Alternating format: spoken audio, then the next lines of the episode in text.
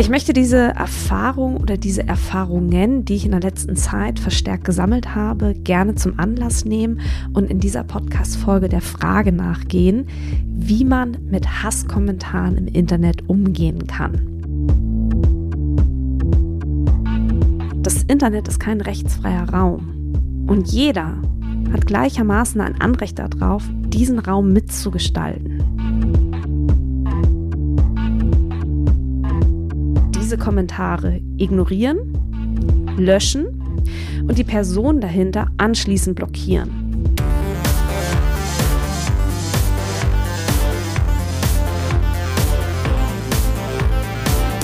Hi und herzlich willkommen zum Podcast von Raketerei. Ich bin Imke Machura, ich wohne in Hamburg und mein Herz schlägt für Musik. Ich habe meine Leidenschaft zum Beruf machen können. Ich promote, ich bucke ich manage ein Indie-Label. Ich bin Macherin. Ich bin eine von wenigen und ich frage mich schon lange, warum. Deswegen habe ich mich auf die Suche gemacht und ich habe Antworten gefunden. In dieser Podcast-Serie porträtiere und interviewe ich Frauen, die die Musikbranche prägen und mitgestalten. Ich zeige, wo die Frauen, Ladies und Bitches der Musikbranche stecken. Und noch mehr. Ich beantworte euch durch diese Interviews zentrale Fragen zur Musikbranche, mache auf Vorbilder sowie Vielfalt aufmerksam, empowere und vernetze. Klingt gut, oder?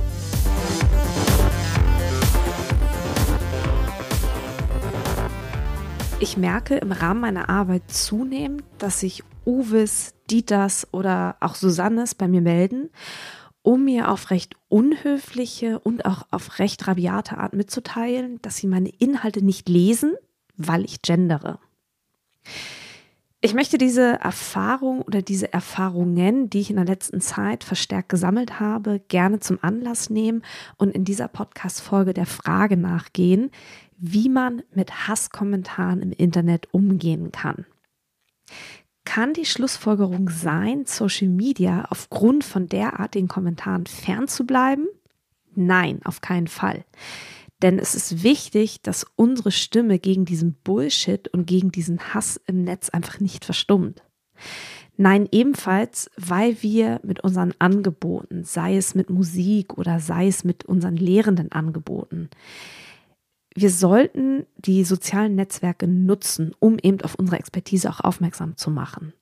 Und nein, auch deswegen, weil es Möglichkeiten gibt, mit Hass im Netz lernen umzugehen. Ich versuche mich diesem Thema zu nähern, indem ich überhaupt erst einmal ganz grob aufschlüssel, was für Arten von Kommentaren es eigentlich in den sozialen Netzwerken gibt, bevor ich dann auf die Möglichkeiten eingehe, wie du mit Hasskommentaren im Netz lernen kannst, umzugehen.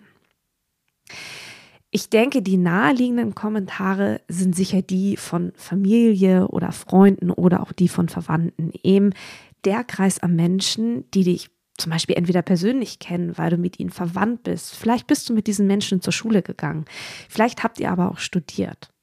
Kurz, hier geht es um Menschen, um die es eigentlich in den sozialen Netzwerken geht, denn das ist der Grundgedanke von Facebook, genau mit diesen Menschen in Kontakt zu bleiben. Und Facebook bietet uns die Plattform dafür. Der erweiterte Kreis an Kommentaren sind dann sicherlich die Menschen, die dich nicht persönlich kennen, die sich aber von deinen Inhalten angesprochen fühlen. Vermutlich könnte man sie als Fans bezeichnen, aber vielleicht sind es auch zukünftige Auftraggeber, dass es Menschen sind, die dir folgen, weil sie dich vielleicht irgendwann einmal buchen wollen. Vielleicht sind es potenzielle NetzwerkpartnerInnen, also Menschen, mit denen du vielleicht irgendwann auch mal eine Kooperation eingehst wie auch immer. Menschen eben, die über die sozialen Netzwerke auf dich aufmerksam geworden sind, die dich aber nicht persönlich kennen.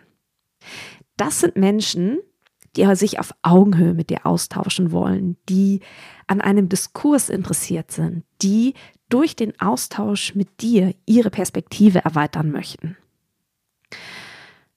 Und irgendwann dann, hier gibt es sicherlich einige und noch weitere Abstufungen, aber irgendwann dann wächst deine Reichweite und deine Sichtbarkeit. Und deine Inhalte, die werden dann plötzlich Menschen ausgespielt, die dich nicht mehr kennen, die dich auch nicht mögen für das, was du tust. In meinem Fall sind es die ganzen Uwes und Dieters und Susannes, eben die Menschen, die es nicht mögen, dass ich gendere, zum Beispiel. Und mein Gendern als Anlass nehmen, mich virtuell zu beschimpfen. Du hast an diesem Punkt, wenn du plötzlich derartige Kommentare in der Timeline hast, unterschiedliche Möglichkeiten damit umzugehen. Du kannst dich zum Beispiel dazu äußern und auf diese Kommentare reagieren. Du kannst humorvoll darauf eingehen, du kannst zurückpöbeln, du kannst aufklären, du kannst diesen Menschen verständnisvoll begegnen. Aber, und das wird sehr, sehr schnell deutlich, diese Menschen sind leider in der Regel an keinem Diskurs interessiert.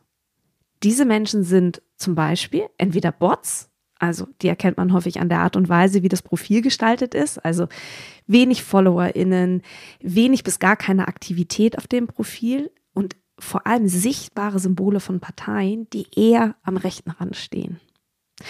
Oder aber bezogen auf meine Kanäle, sind es häufig zum Beispiel ältere Menschen.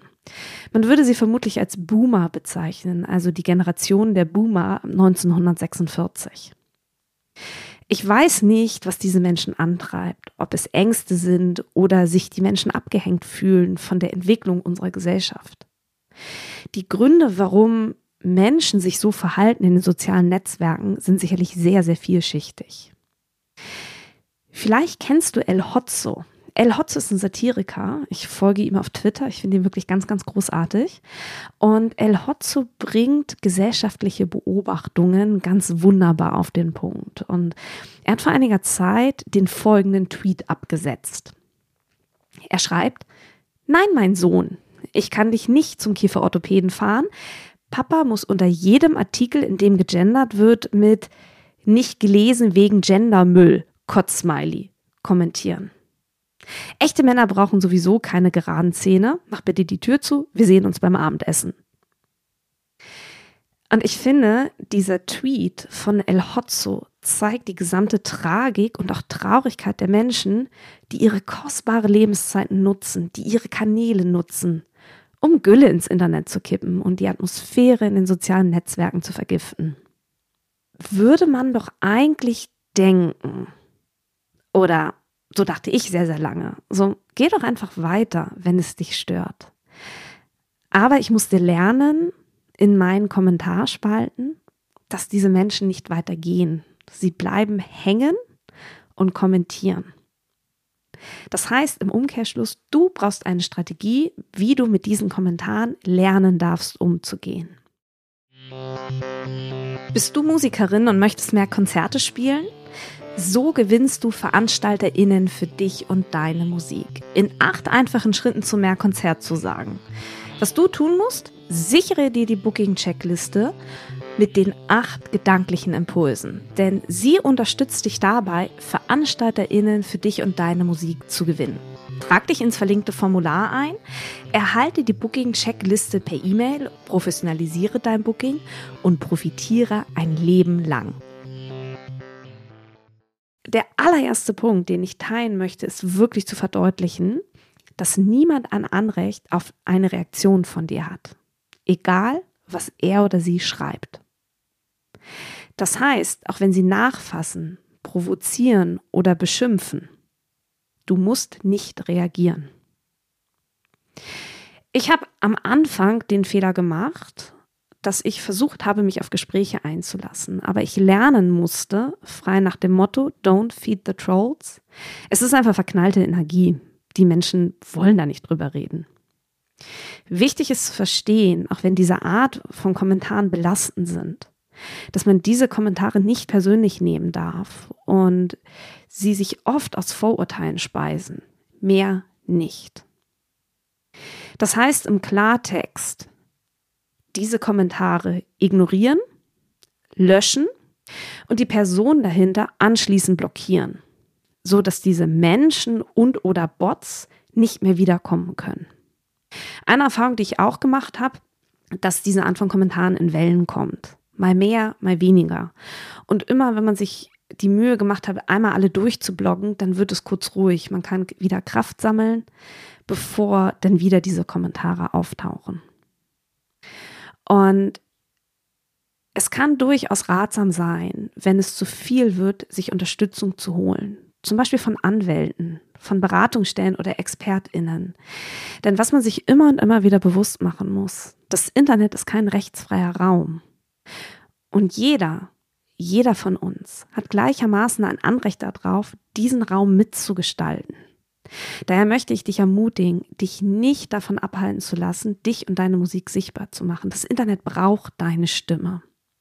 Und wenn dir blöde Kommentare begegnen, wenn da Menschen sind, die in einer nicht respektvollen Art und Weise mit dir reden, mach einen Bogen drum. Ignoriere, lösche und anschließend blockiere diese Menschen und schaffe dir auf diese Weise Kommentarspalten, in denen du dich selbst auch wohlfühlst. Herzlichen Dank fürs Zuhören. Ich möchte zu guter Letzt noch alle Musikerinnen unter euch in die Facebook-Gruppe Raketerei Backstage einladen. Hier findet über den Podcast hinaus weiterer Austausch zu Musikbranchenthemen statt. Auch veranstalte ich in dieser Facebook-Gruppe regelmäßig Facebook Lives, in denen ich weiteren Input gebe. Hin und wieder habe ich auch Frauen aus der Musikbranche zu Gast, die uns einen Einblick in ihre Tätigkeitsbereiche geben, damit wir eben alle verstehen, wie die Musikbranche denkt und funktioniert. Die Gruppe heißt Raketerei Backstage und alle Musikerinnen unter euch sind herzlich eingeladen.